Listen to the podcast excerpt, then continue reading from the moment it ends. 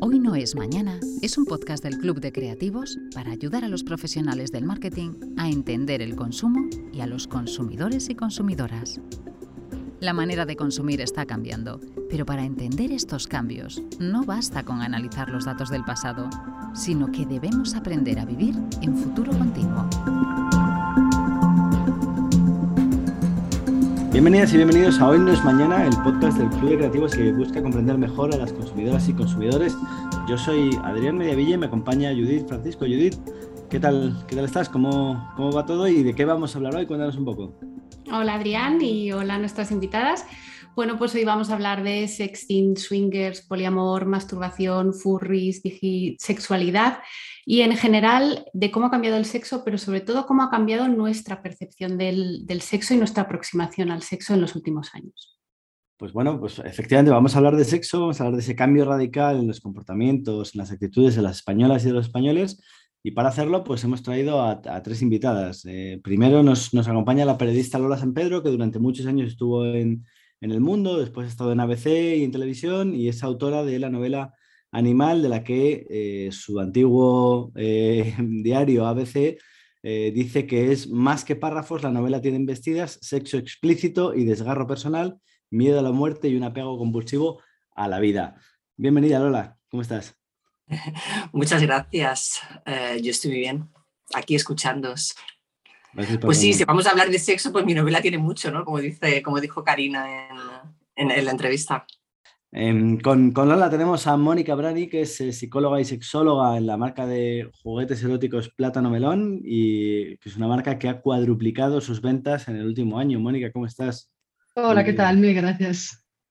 Y por último, junto a Mónica y a Lola, tenemos a Laila Pilgrim, que es fundadora de la Sex Academy en Barcelona, que es una institución que apuesta por una educación sexual de calidad, profesional y divertida. Eh, sin duda muy necesaria en, este país. Luego hablaremos un poquito de educación sexual. Eh, Laila, bienvenida. Hola, bien, bien hallados también vosotros. Me tendréis que excusar si hay alguna tos, va a ser mía porque estoy con gripe. De acuerdo. muy bien. Pues nada, vamos a empezar contigo, Laia, con la primera pregunta, si quieres, por, arrojar algún dato sobre, sobre este tema. Em, según Maite González, directora de marketing de eBay, uno de cada dos encuestados ha comprado alguna vez artículos de ocio adulto y el gasto medio mensual por español destinado a la compra de estos productos es de 31 euros. Tú tienes una cita que dice que sexo es la palabra más buscada en Google pero la más esquivada fuera de ese buscador. Eh, esto es una contradicción tremenda, ¿no? ¿Sigue siendo el sexo un tabú en el 2021? Sí. Eh, habéis hecho muy buena investigación ¿eh? sobre, sobre las cositas que he soltado. Em, sigue siendo un tabú, em, pero hay como muchísimo más interés ahora. Y yo creo que tiene que ver con, con que las mujeres han tomado posesión del, mercado, ¿no? de la sexualidad. Empezando por, eh, por ejemplo, si vemos las sexólogas, yo que tengo una empresa que tiene un equipo, entonces eh, somos entre 20 y 30 sexólogas y casi todas son mujeres, lo cual es muy significativo también, ¿no? Ya sabéis que hay profesiones en las que generalmente hay hombres, generalmente hay mujeres y la sexología claramente está totalmente copada por, mujeres. Y resulta que nuestras clientas también en su gran mayoría son mujeres. Entonces, claro, ha habido como este despertar, como este renacer, ¿no? Porque en un momento tuvimos libertad, pero mm, se, aplastó y ahora hemos vuelto. Y yo creo que eso tiene mucho que ver con, el tema de las compras, ¿no? Sí, y, siguiendo con contradicciones, em, tiene que ver también eh, cuánto tiempo pasamos eh, practicando sexo físicamente. Eh, y esto es una contradicción enorme porque da igual si tienes 70 como 17, está, el sexo está en el top of mind de todo el mundo, pero parece ser que solo gastamos un 0,45 de nuestro tiempo vital dedicado al sexo y en cambio, por ejemplo, los dispositivos móviles estamos en el 41%. Lola, ¿tú qué, qué opinas de esto? Imagínate que estuvieras follando en el mismo tiempo que estás con el móvil. O sea, yo creo que eso es una cuestión de, capacidad física. No puedes estar em, teniendo sexo, como te digo, eh, yo qué sé, 8, 10 horas al, día. Eh, si crees que puedes es porque has visto mucho porno pero generalmente las relaciones sexuales pues tienen un, límite determinado de tiempo, tienes que descansar y luego si quieres vuelves. Eh, quizá para nosotras es más fácil, para nosotras, ¿no? Si, tienes, si estás bien físicamente, tienes un buen fondo, pero para ellos no, o sea, para ellos recargar las pilas eh, pues necesitan un, tiempo.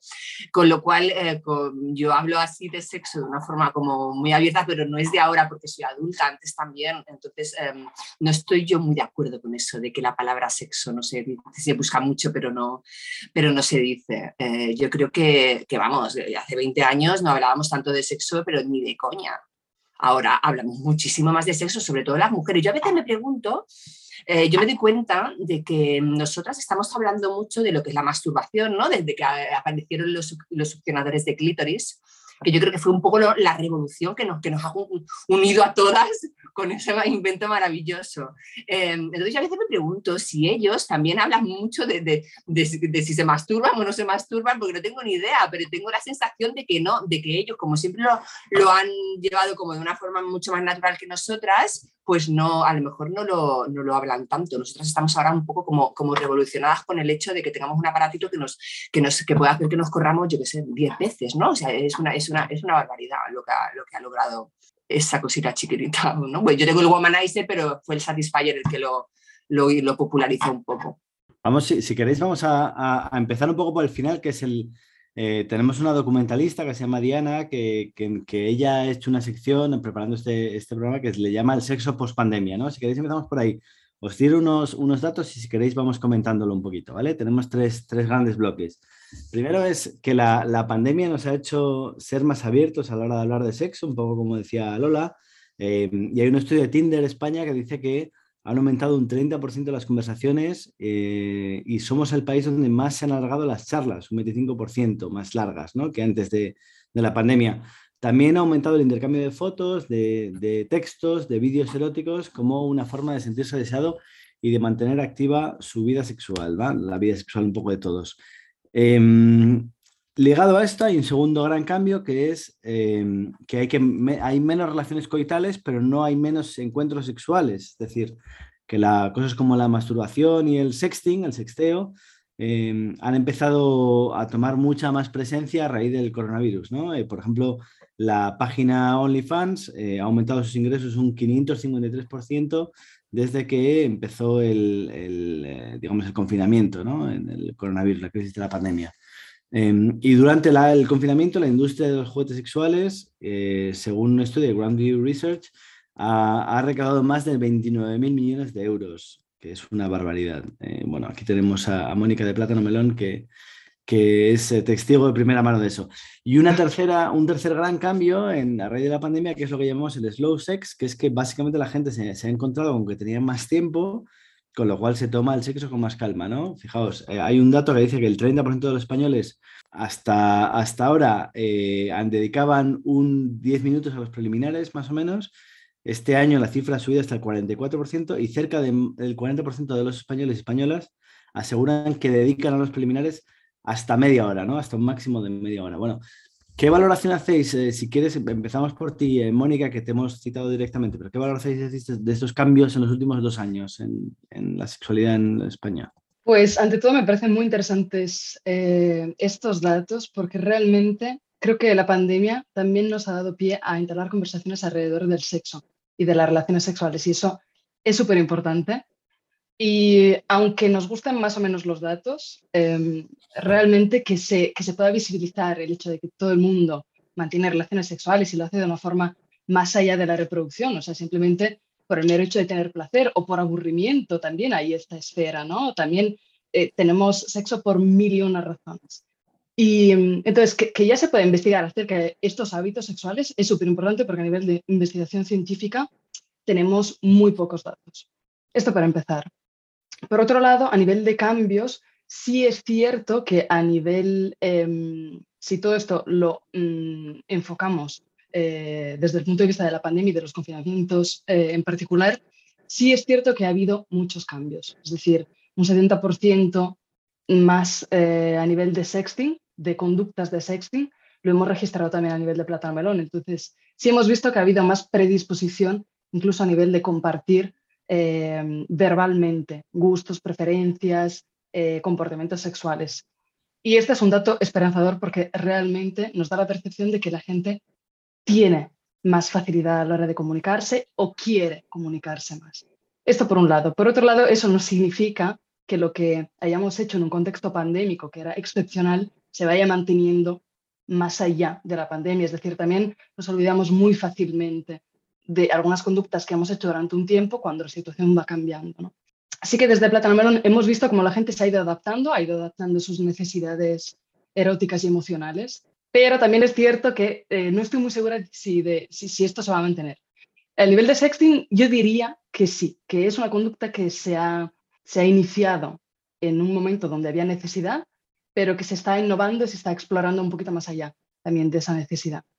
Entonces, esto tiene su lado bueno y malo, es decir, no, tampoco vamos a hacer apología del sexting porque sabemos que también conlleva riesgos, pero eh, desde un punto de vista más funcional, sí que tiene muchísimas, muchísimas ventajas, sobre todo si se habla también y va de la mano del consentimiento. Yo me gustaría, si puedo, mm, hacer un par de comentarios. Por supuesto.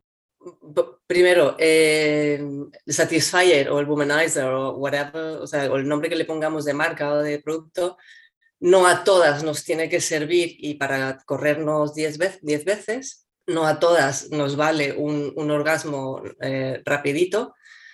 Sí, justamente eh, tú también, Adrián, mencionabas antes el slow sex y, todo esto, pues va bastante en contra de lo que es un, aplicar un succionador al clítoris y, y como si la rapidez fuera, fuera el premio, ¿no? O sea, estamos hablando de, igual que las masturbaciones masculinas, que nos llegan muchos a consulta porque tienen justamente este tipo de problemas. Entonces, como juguete, sí, claro, fantástico. Como fin de, mira, qué rápido me corro con el cacharro este, pues mm, quizás no sería lo, ideal, al menos de una manera eh, prolongada.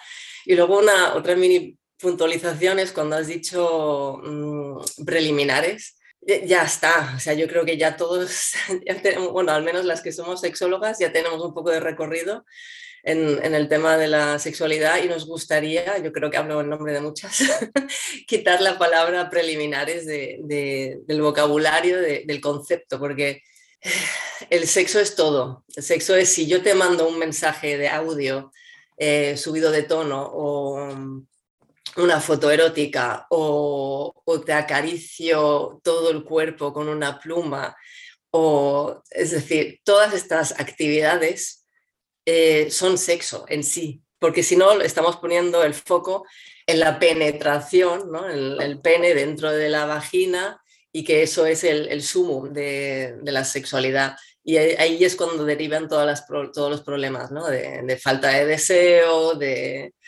bueno, de falta de, de elección, etcétera, etcétera. No, no quiero explayarme porque no es el tema de hoy, pero lo, el tema, el concepto, estos son preliminares y esto es follar de verdad, mm, no. Pero, pero, es, un buen apunte y te lo agradezco porque al, final aquí hemos venido a aprender ¿no? de vosotras, que sois las que sabéis de, de, esto.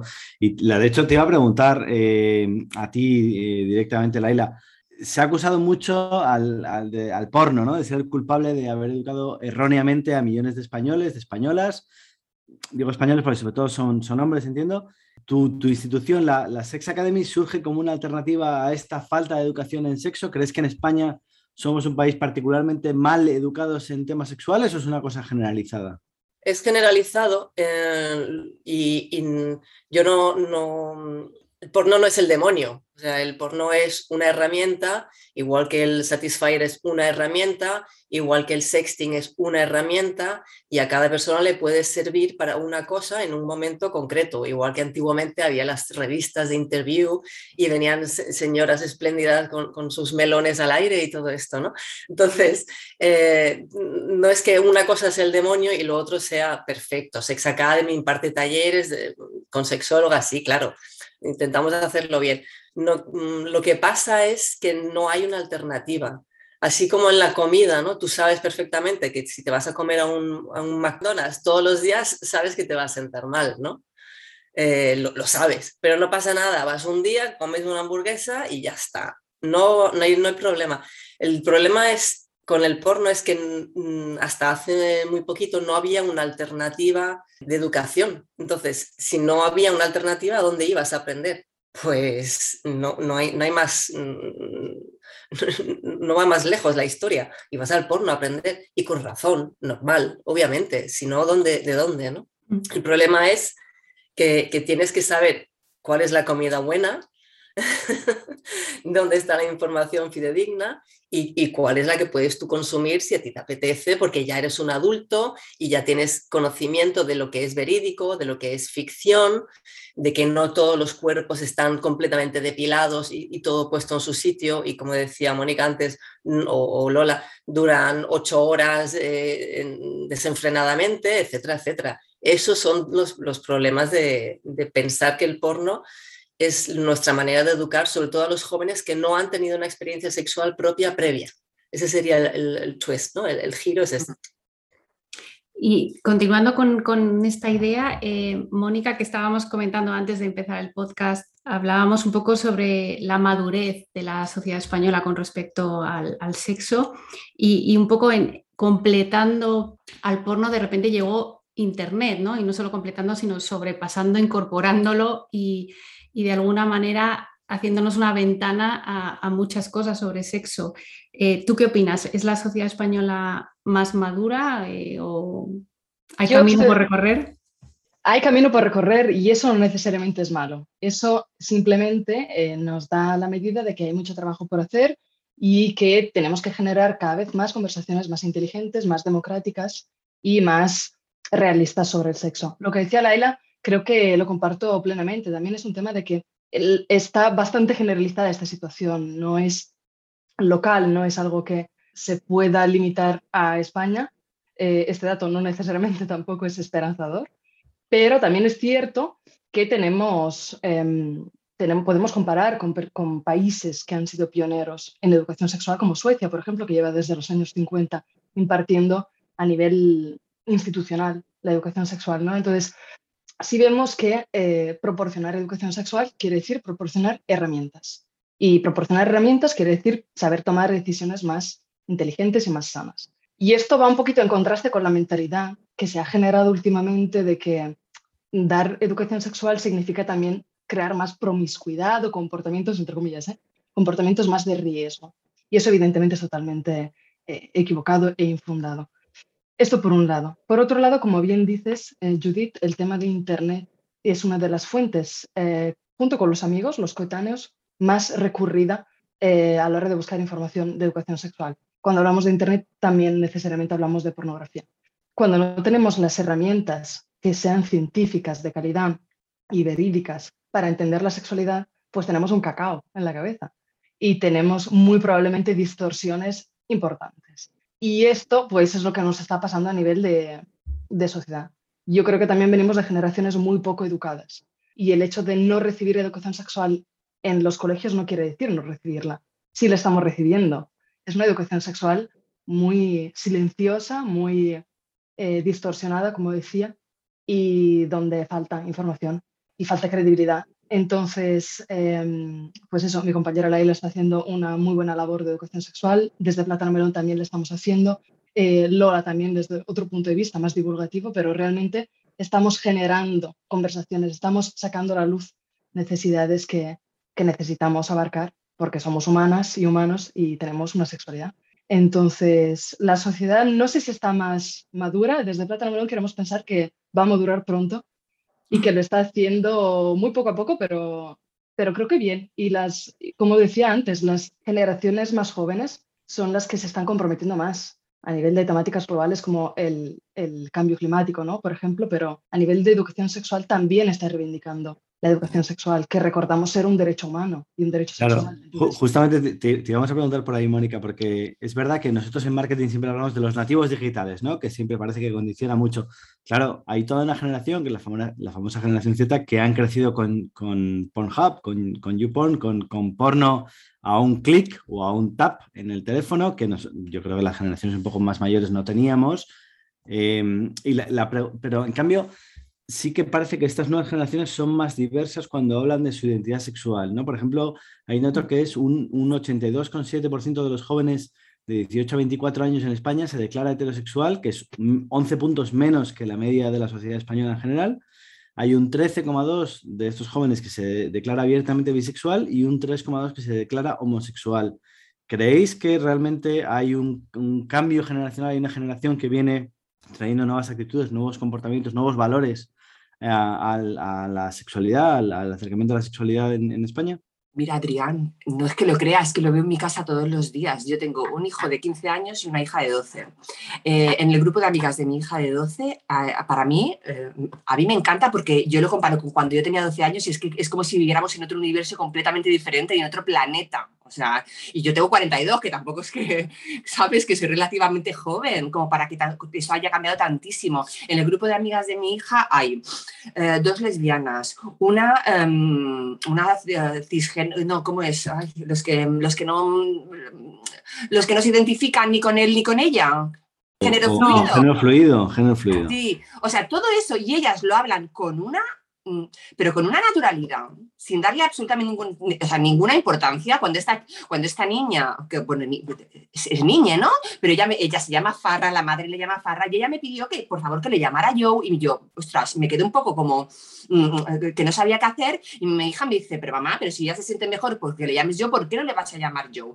Y entonces yo lo que hago en este tema, como no, como no consigo mm, llegar a, interiorizarlo y a comprenderlo, lo que hago es que dejo que mis hijos me hablen y les escucho yo. Sea, hemos cambiado los roles de padre y de, de hijos. Yo quiero hacer un mini comentario, porque yo tengo dos marcas, tengo Sex Academy, que es con la que me habéis presentado, pero también tengo la otra educación.com. Entonces, esa marca, que, que, ya que estamos hablando de creativos, ¿no? de que es a quien nos estamos dirigiendo, la hice con la intención de poder acceder a institutos, colegios, incluso a, centros penitenciarios, a, políticos, etcétera, porque Sex Academy es como demasiado obvio. No serás una academia de sexualidad. Vaya, sí, se llama Sex Academy, ¿no? Entonces, para que la gente no se me escandalice tanto y poder acceder a los centros educativos, pues creé la otra marca, la otra educación.com, llena de eufemismos, o sea, bueno, es, mm, iba a decir es rosita, no, porque a mí el rosa no me va, pero es verdecita y, con una manzanita. Intentamos ¿no? que la imagen sea... ¿Qué pasa? Que detrás estamos las mismas personitas que, estamos detrás de Sex Academy, pero aquí en confidencia, que no nos oye nadie, pues he tenido que crear estas dos marcas, ¿vale? Entonces, a lo que iba es que con la otra educación vamos a los institutos a dar talleres justamente a, chavales, chavalas de 15 años, 12, y, mm, y, estoy muy de acuerdo en lo que decís de, de que hay como un, un, cambio en la perspectiva referente al género, etcétera, pero tengo que decir que cuando vamos a pueblecitos más pequeños, te vas un poquito, te alejas un poquito de esas grandes ciudades y te aseguro que yo me encuentro con preguntas de, eh, ¿por, qué, ¿por, qué, los gays están enfermos? Y, ah, preguntas de este tipo. Y, esto te estoy hablando de la semana pasada que estuve, no voy a decir el pueblo, pero bueno, cerca de Castellón. ¿Vale? Y estuve dando... Es que vivimos en esas ciudades, vivimos en un círculo que al final nos pensamos que todo, que todo el país es así. Exactamente, eso es lo que pasa. Igual que crees que todo el mundo es de izquierdas y resulta que día descubres que tienes una amiga que vota al PP o a Vox, ¿no? Imposible, nadie, no, nadie estaba votando a esto. pues esto es un poco lo mismo. Estamos tan en nuestras propias burbujitas de mis... Yo también soy madre de dos adolescentes y obviamente ellos también tienen amigos que, bueno, ahí tenemos de todo, una variedad fantástica pero yo creo que siendo sinceros, mm, honestos, si nos alejamos un poquito de las grandes ciudades, encontramos todavía eh, muchísimo prejuicio y, muchísima falta de información. Y es obvio, porque si los padres no recibieron esa información en su día, ¿cómo queremos que por arte de magia ahora esos chavales que tienen 12, 15 años sepan de todo? Pero lo que estás apuntando no solamente, em, no solamente implica a, los, a los chavales, a los adolescentes, yo creo que a las mujeres también. Porque, eh, vamos a ver, yo evidentemente mi círculo de amigas, pues hablamos de tú a tú, hablamos el mismo lenguaje y podemos, eh, estamos ahí, ¿no? En el mismo nivel de comunicación en cuanto a, nosotras, con nuestra sexualidad y con nuestras relaciones sexuales sin ningún problema. Pero vamos, yo nunca escuché a mi madre hablar de sexo y voy a mis abuelas, o sea, yo pensaba que mis abuelas no lo habían hecho en la vida, imagínate. Y entonces ahora, escuchándote, me pregunto, aunque más o menos me imagino la respuesta, eh, qué pasa ¿no? con todas esas mujeres que viven eh, fuera de, de, esas grandes ciudades, de ese círculo en el que nosotras nos, nos, nos movemos, ¿no? que al final no deja de ser una burbuja. Total, de hecho, eso, esto tiene que ver con, con, la próxima pregunta que va sobre si si somos demasiado tradicionales, ¿no? Si todavía seguimos instalados en la monogamia, si está sobrevalorada, hay muy poca gente abierta, ¿no? O que declara estar abierta al, poliamor o a relaciones más, más abiertas. Esto es, un poco lo mismo, lo que decíamos, ¿no? Que el, el poliamor se tiende más a decir no monogamias, ¿vale? Entonces está la, monogamia y todo lo demás lo metemos en un grupo grande, en, un super balón y lo llamamos no monogamias. Y dentro de esas no monogamias, pues puede haber poliamor. Dentro del poliamor, a su vez, hay tipos de, de tener esas relaciones, hay jerarquías. Es decir, de repente se le ha puesto un montón de etiquetas y denominaciones a todas estas formas de amar o, sentir afecto y tener sexo con otras personas que no son con quien tú ¿no? te casaste y, ya. Em, pero yo creo que eso es lo que ha ayudado a que podamos em, definir qué, qué, estamos sintiendo o, qué nos está pasando, ¿no? Porque de repente tenemos esas palabras. O sea, yo de repente puedo decir, pues soy no monógama. Y la gente volvemos a lo mismo de antes, ¿no? sí que estamos en una burbuja, siendo conscientes de ello, pero más o menos la gente lo va a entender, ¿no? Que, es una no monogamia. Está muy bien tener esos, esas palabras que ahora han salido y, estamos aquí en este, ¿no? en, este podcast hablando de ello y es súper interesante para que más gente pueda decidir, ah, pues sí, igual que decíamos antes, ¿no? Pues a lo mejor yo soy queer, yo soy kink, yo soy eh, gender fluid, ¿no? O, todas estas denominaciones como que nos abren el abanico eh, de, posibilidades y es como que te, validan, te, te, autorizan de alguna manera a ser eso, ¿no? Porque como ahora existe, como ahora hay un nombre para ello, pues oye, fantástico hasta que lleguemos al momento en que a todo el mundo le parezca muy bien todo, ¿no? Y no nos haga falta ponerle etiquetas. Absolutamente, ojalá no tuviéramos que usar las etiquetas, absolutamente. Para un, en un sentido, en otro, y hay que dejarse un poquito llevar sin pensar en, lo que aprueban los demás o, en, tú fíjate en lo que tú quieres y ya está. Y yo creo que con los chavales tenemos que empezar por ahí, ¿qué quieres tú? Primero, ¿no?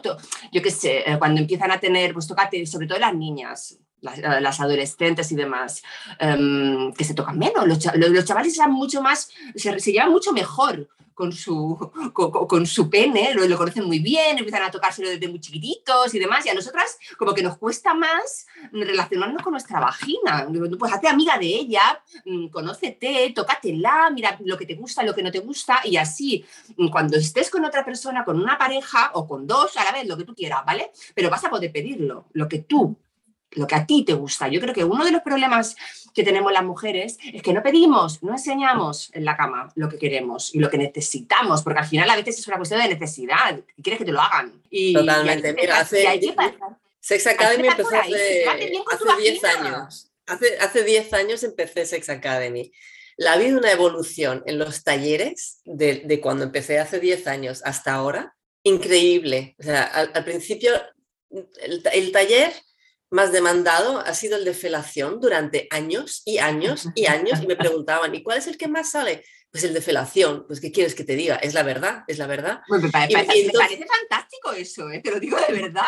que quieras hacer una buena sí, pero, pero depende del motivo, ¿no? Depende del motivo por el que se, eh, se pedía la felación y no otro. Claro, no, no, a mí me parece intención... que la quieras hacer bien para que él esté feliz, porque a mí también me gusta ver que mi pareja sexual está feliz y gozando, pero doy por sentado de que tú vas a hacer un conilingus de puta madre, también.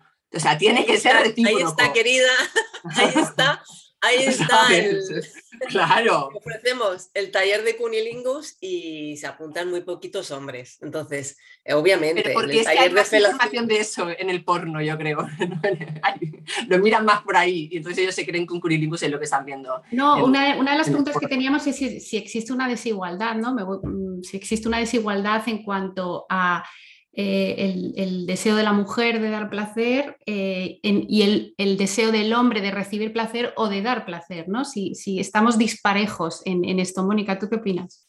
Eh, me parece una pregunta súper interesante. Em, creo que nuestra visión del sexo, desgraciadamente, va muy encaminada hacia lo que es una performance. Entonces, más allá de conectar con las sensaciones, incluso con otra u otras personas en el momento, y más allá de entender el sexo como realmente una experiencia de, pues eso, de lo que te propongas, de placer, de, lo que sea.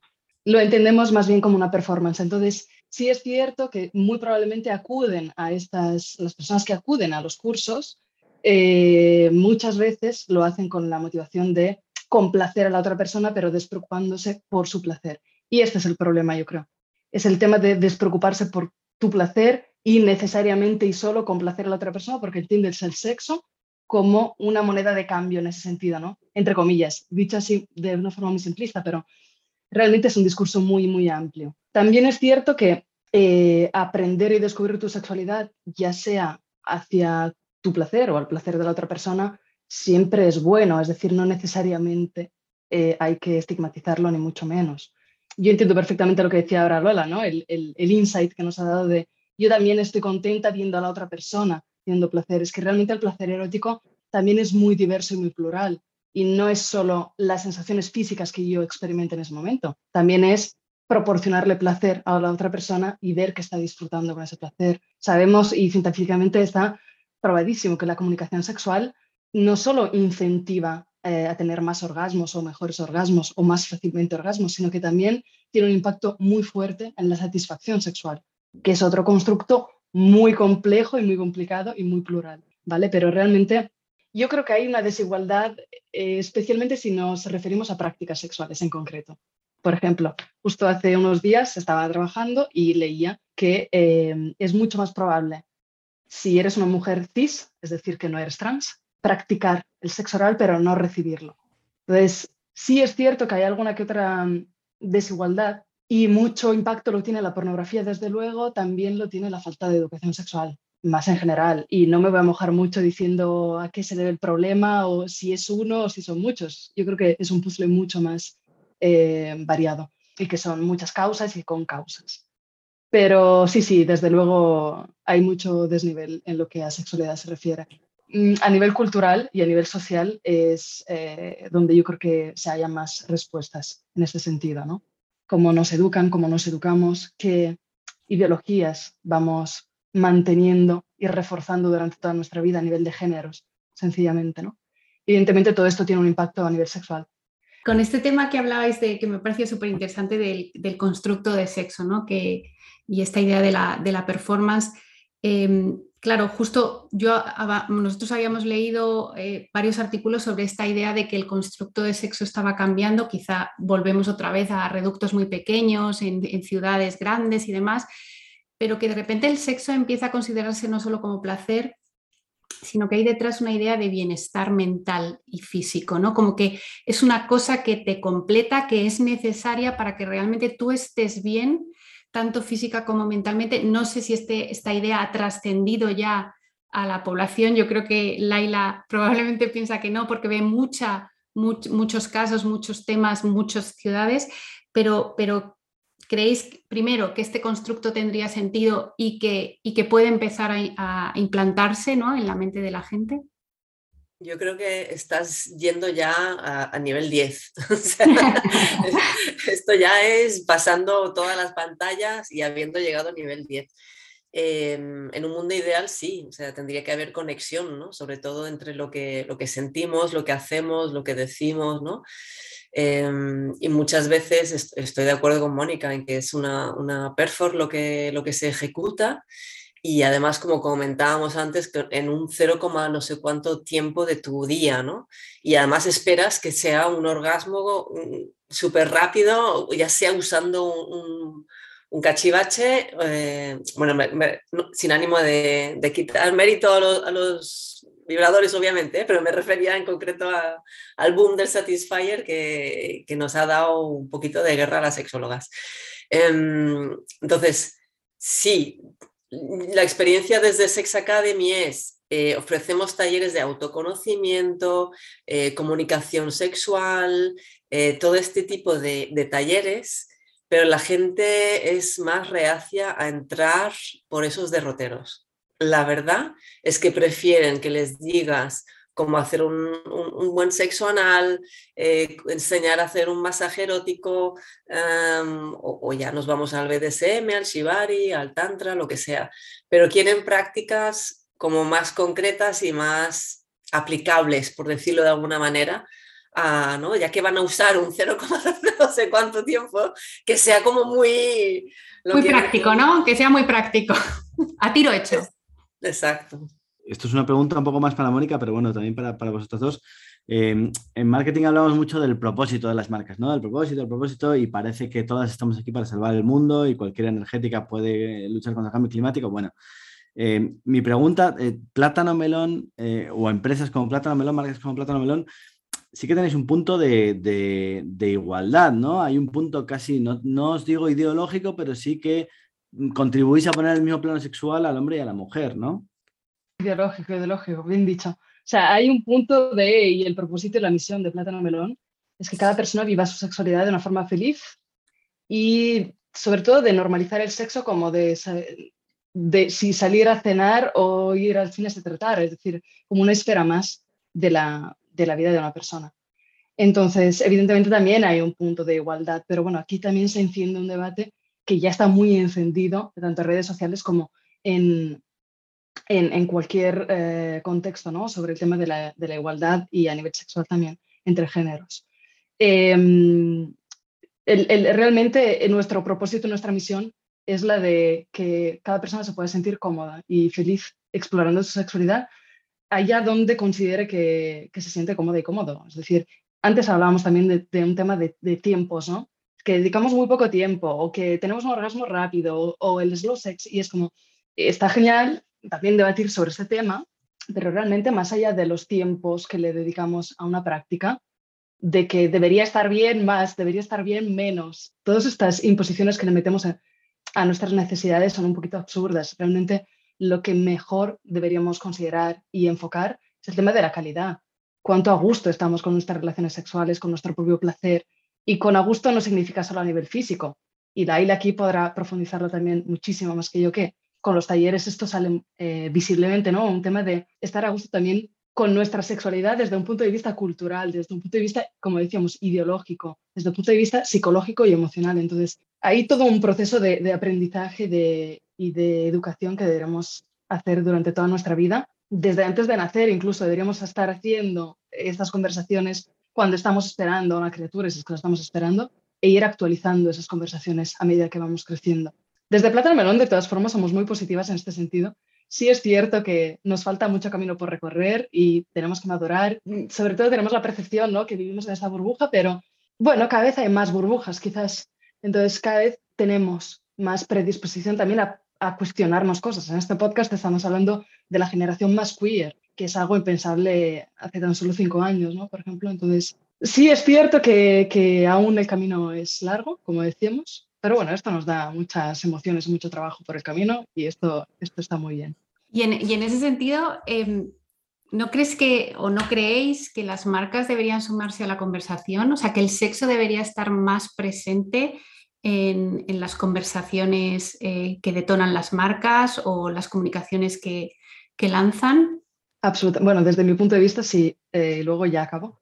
Eh, un sexo diverso, ¿no? Y un sexo no tan direccional, ¿no? Que siempre parece que vemos la misma película una y otra vez.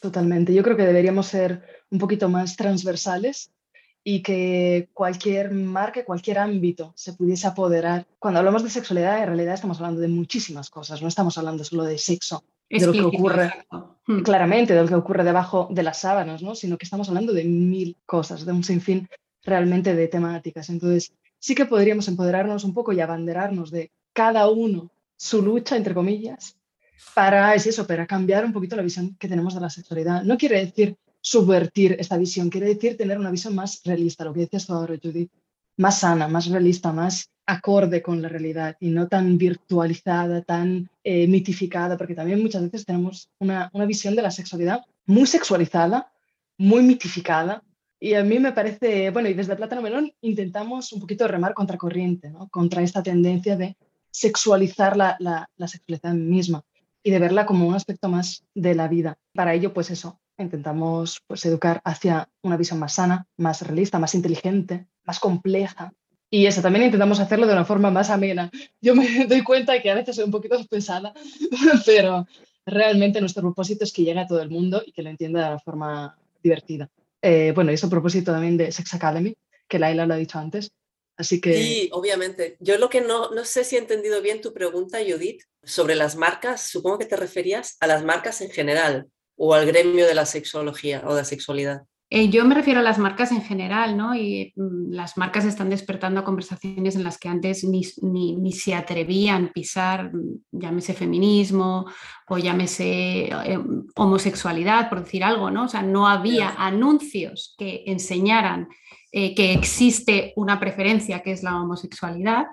y de repente empiezan a sumarse a ese barco, ¿no? Y, bueno, ¿cómo, cómo debería estar el sexo ahí con las marcas? O si ahí, ahí lo que se ha mm, abusado quizás un poco de lo que se llama el pink washing, que es el voy a, voy a hacer mm, una campaña en la que voy a usar, nunca mejor dicho, la imagen de mm, dos mujeres besándose, porque va a quedar muy bien porque ahora está de moda ser así como muy variado y, muy pro LGTBI.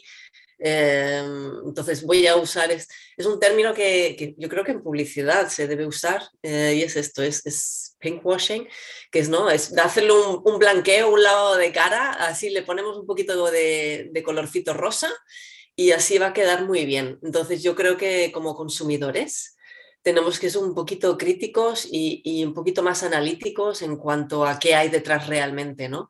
Si todos los mm, fucking directivos de las empresas siguen siendo hombres blancos de mediana edad y que son los que toman las decisiones, pues me da puto igual, hostia, lo he dicho, eh, que hagan un anuncio de publicidad súper bonito en la que salen dos mujeres besándose. No, no compro, señores, no compro porque sigue siendo lo mismo, solo que con un colorcito rosa. Laila, sabes que en, publicidad decimos aquello de que el sexo vende, ¿no? Es una, una frase clásica. Pero lo que estás diciendo, más o menos pone al mismo nivel el, famoso anuncio de Busco a Jax, ¿no? Con aquella chica que se abría la, cremallera de. Con, tengo una edad y lo recuerdo. Claro, lo recordamos, yo creo que toda la gente que estábamos por ahí. Con, con, no sé, hace un par de años Vodafone sacó un spot de televisión donde había dos chicas besándose, ¿no? Y lo que vienes a decir es que básicamente es dos marcas aprovechándose de la sexualidad, vamos a decir, para, eh, bueno, pues para destacar, para dar que hablar, para, bueno, para llamar la atención. Totalmente, totalmente. ¿Qué, ¿Qué, hay detrás de Vodafone? ¿no? O sea, que, mm, vale, lo podemos coger con pinzas y decir, mira, va, le han dado visibilidad y a lo mejor a algún chaval de un pueblo de Castellón pues lo ha visto este anuncio y genera una conversación en su casa con su padre y dice, papá o papá, mira, dos chicas besándose y, el padre le dirá, pues sí, vale, pues si lo pone Vodafone todo está bien. Y quizás eso pueda servir para algo, siendo mm. muy optimista. Pero es que yo creo que eh, sí sirve. Sí, sí, sí, entiendo. Entiendo lo que hablas del pinkwashing, evidentemente que el techo de cristal está ahí y que también tenemos que, ser, que fijarnos en eso, tenemos que ser analíticos y no, y no olvidar que eso existe y sigue ahí. Pero es importante eh, lo que, pues eso, ¿no? Las dos chicas besándose, claro que lo es. Eso me ha recordado a, a Virgin Despentes cuando hizo, una, una, entrevista para, para una revista eh, norteamericana y entonces la, la, la chica que le entrevistaba pues como muy pireta y tal, se la quería llevar a su terreno y le preguntó, oye, pero es que claro, ahora, ¿qué te parece? Que el feminismo ahora es que como está de moda, pues se ha convertido en un feminismo de camisetas. Y, dio por sentado que, a Despentes le iba a parecer como fatal, ¿no? Y al final la, respuesta de Despentes fue maravillosa porque dijo, no, que me parece de puta madre. Es que eso hace 10 años era imposible. Y si el o sea, al contrario, éramos unas apestadas ser feminista era como lo peor de lo peor, hace muy pocos años, no podías hablar de eso sin que te tacharan pues de, pues eso, pues de bruja. Eh, dice, me parece de puta madre, o sea, que lleves tú una camiseta, que, la, que las chicas de ahora asocien, dijo ella, el feminismo con Beyoncé, dice, pues a mí me parece pues fantástico, dice, porque ya de esa manera ya deja de ser como tabú y como, ¿no? Eso, pues como, como unas apestadas. Y eso, o sea, esa reflexión de Despentes que me pareció muy interesante porque barre todo el esnovismo de de, la retórica que mucha gente tiene, pues y, lo normaliza más y le da importancia también ¿no? pues esas, pues esas pequeñas acciones que sí que hay intereses detrás de las marcas, pero tronco, que son marcas, es que son empresas también. Evidentemente que hay que luchar contra la Absolutamente, pero está muy bien que Lo que pasa que o sea, yo no voy a abrir el, el no voy a Creo que es un tema de exigencia, ¿no? Laila tú, Laila, tú lo que quieres decir es que al final, ¿por qué nos tenemos que conformar solo con eso? Si realmente lo que tenemos que conformarnos es con compro todo el paquete, no me dejes solo con el, claro, ¿no? el detallito. no te tienes que conformar, pero ese anuncio de dos chicas besándose también te está diciendo que ahora eh, no se puede despedir a una lesbiana de una empresa. Y hace dos días las lesbianas se callaban, porque es que no, o sea, no solamente se les podían despedir, sino se, pues, pues, se, se, enfrentaban a, pues, a que los compañeros no, ni siquiera las quisieran mirar a la cara. Y de eso hace muy poquito tiempo. O sea, el, mensaje de ese anuncio de chicas besándose tiene, son, muchos mensajes y, evidentemente que no te estás conformando. Yo quizá la, por, por, por, ir cerrando también un poco, que se nos va, se nos va el tiempo, eh, fijaos hay eh, dos casos eh, que, que, os queríamos compartir, que era cómo esta normalización del sexo, eh, en este caso del sexo anal, por ejemplo, ha hecho que eh, Sanitas, por ejemplo, ofrece tratamientos de blanqueamiento anal, ¿no? De manera, bueno, pues parte de su eh, menú, de su carta de servicios. o hay un caso, ya que estáis dos en Cataluña y una en Baleares, en, en el Cap d'Agda en Cataluña, es un pueblo que se ha, convertido en una especie de destino de turismo sexual donde está normalizado el, mundo swingers y realmente hay 40.000 turistas que cada verano van a, este sitio, a esta localidad, buscando un poco ese tipo de, liberación sexual, ¿no? en Baleares, has dicho. No, bueno, tú, estás en Baleares, pero esto es en, esto es en Cataluña, que no está muy lejos tampoco. Quería hacer una ronda general, cada una podéis intervenir es el, sexo se está convirtiendo en un lifestyle, en un estilo de vida. Podemos empezar los, los publicitarios, los marketingianos a segmentar en base a preferencias sexuales a nuestras audiencias. ¿Quién se arranca? Ninguna. Yo creo que por, autoridad, Laila, tú, tú tienes que arrancar. Mm, eh, yo creo que te has referido antes al Cap Dash, ¿no? que está en Francia, que está aquí al ladito, ¿vale? Eh, es un lifestyle que existe y la gente quiere cosas para su lifestyle. O sea que para mí es un rotundo sí. Eh, ¿Qué pasa? No sé cuán amplio es el mercado, también te lo digo. Y, mm, mm, ahora cuando decías esto de lifestyle, o sea, por ejemplo, la gente que, practica em, un determinado tipo de erotismo, de sexualidad, como puede ser el BDSM, también lo tienen como lifestyle. O sea, es, es parte de su, de su día a día. Mm, y, la gente que... Explícanos qué es BDSM. El BDSM son cuatro, cuatro letras, BDSM es un tipo de práctica sexual, simplemente es eh, bondage, dominación, sado, masoquismo. Em, dentro de cada una de estas cuatro letras hay mm, mundos, ¿vale? Dentro, por poner un ejemplo, dentro del bondage, la B, Tendríamos el, shibari, que es un tipo de, atadura japonesa, es un arte milenario. Entonces, no, estamos inventando nada. Todo esto lleva miles de años siendo ya tradición en países como Japón. Em, la D de dominación, sumisión, que también ha salido antes en la conversación, ¿no? Si te gusta ser dominada o sumisa en la cama, que no deberías sentirte prejuiciada por esto y, el sado, ya sabemos, del marqués de Sade, y, la, el masoquismo, pues, eh, pues lo mismo, ya sabemos lo que es. Entonces, BDSM simplemente engloba un montón de prácticas sexuales que están dentro de esas, de esas siglas y ya está. Entonces, la gente que practica esto mm, sí que van a locales, ya yendo más hacia la parte del marketing, van a locales que se especializan en este tipo de, ambiente, usan ropa que, que, está, bueno, eh, básicamente es negro, es látex, es cuero, entonces sí que hay un mercado ahí em, y, y, que van a sitios como el Kadash o y quieren juntarse con gente pues como que es afín a, ellos. Y lo mismo la gente del Tantra. O sea, mm, la gente que practica Tantra pues también mm, quiere tener sus ropajes, quieren ir a retiros de Tantra, eh, todo esto. O sea que para mí sí, para mí hay, hay, un, hay un mercado ahí. Yo es un sí, Total. Además, yo creo que la gente que va ahí lo tiene muy claro. A ver, quitando a los bisoños que están empezando y van un poco por experimentar, pero la mayoría de gente que va a este tipo de sitios es gente que lo tiene muy claro y va buscando la experiencia que quiere tener. Y, ya está. Me a mí me parece fantástico que esto, no es nuevo, ¿no? Como decía Leila ahora. Esto ha habido siempre, este tipo, este tipo de locales. Y aquí también, ¿no? En Baleares tenemos, en Ibiza hay una especie de festival también muy famoso de, swingers y demás que van allí una vez al año y me parece fantástico. O sea, si te parece bien y estás a gusto, pues ya está, para adelante. Mientras, no te obliguen a ir, porque a lo mejor sí que te puede pasar que tu pareja te, te, empuje y te presione para ir, ¿no? Yo creo que eso tiene que ser algo que elijas de forma completamente libre.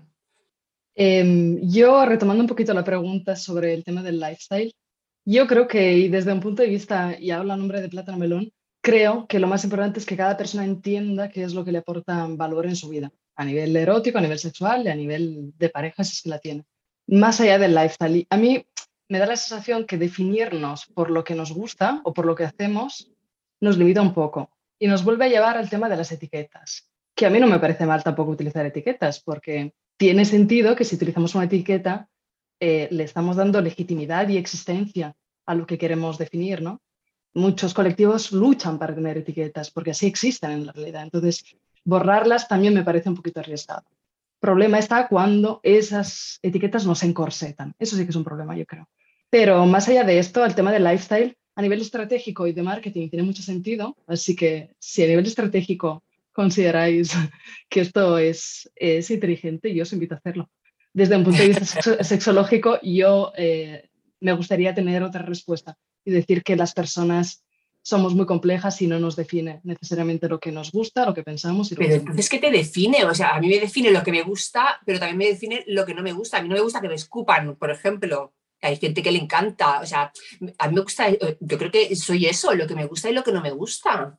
No, no, no, no veo yo esa mística, o por lo menos no me veo a mí definiéndome de una manera con, con Yo creo que el, peligro, Lola, eh, además tú lo has dicho muy bien antes, es lo que te define hoy, y yo creo que ese es uno de los grandes peligros de, como persona em, expresar tu sexualidad, es que si yo hoy digo que yo soy mmm, semera o, o que yo soy poliamorosa o que yo soy no monógama, yo mañana Mm, conozco a, una chica, eh, resulta que descubro que no era yo tan cis hetero como yo pensaba y me vuelvo monógama y me vuelvo mm, vainilla, O sea, que es, para quien no lo sepa. Pero eso lo hemos dicho al principio, al principio de la tipo de sexualidad más... de eso, ¿no? Que puedes haber sido monógama y luego no, o sea, que vas cambiando a lo largo de tu vida y te va definiendo, pues en un momento, en unas etapas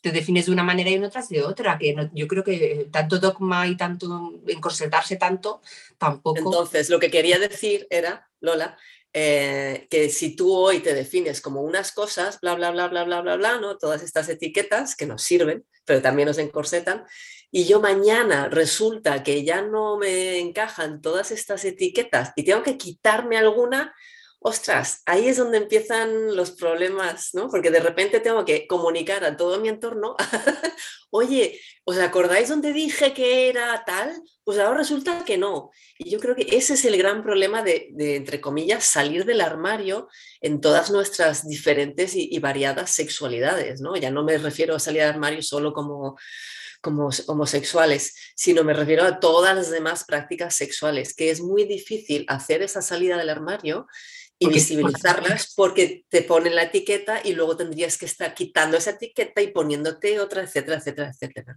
Y también concluyendo un poquito lo que dice Laila, que me parece súper acertado, hay un tema también de autodescubrimiento y autoaceptación, que no es tan fácil. Es decir, no es solo que, que el entorno te acepte, sino que también es de construirte y aceptarte tú. Entonces, es, es todo muy complejo y realmente hemos sacado temas súper eh, amplios y muy complejos. Y yo estoy encantada de responderlos, pero no creo que me dé tiempo de decir todo lo que pienso aquí y todo lo que pensamos en Plátano Melón. Lo que sí eh, queremos y, luchamos es para que cada persona se, se sienta cómoda y encuentre lo que le aporta valor en su vida, a nivel sexual y a nivel erótico. Y eso seguro. Genial. Pues, pues Mónica, Laila y Lola, muchísimas gracias por haber participado en, Hoy no es mañana. Eh, hemos hablado de sexo durante un montón de rato y, yo personalmente creo que hemos aprendido un montón de cosas. Así que bueno, pues muchísimas gracias por, participar y, bueno, pues eh, hasta la próxima. Gracias, gracias por darnos voz. Súper interesante, muchísimas gracias. Sí, gracias a vosotros. a vosotros. Hoy no es mañana es un podcast del Club de Creativos. Redacción de Judith Francisco y Adrián Mediavilla. Producción ejecutiva de Concha Bert y Álvaro Lalquiaga. Con Sandra Navarro y Jorge Sanabria. Música original de José Bataglio. La identidad visual es de Nacho Ginestra con Inés Fernández. La documentación de Diana Martín y Concha Bert. Si te ha gustado el episodio, nos ayuda que nos dejes una buena valoración en Spotify, Apple o donde sea que escuchas este podcast. No olvides suscribirte a la newsletter de Hoy No es Mañana en la web del Club de Creativos.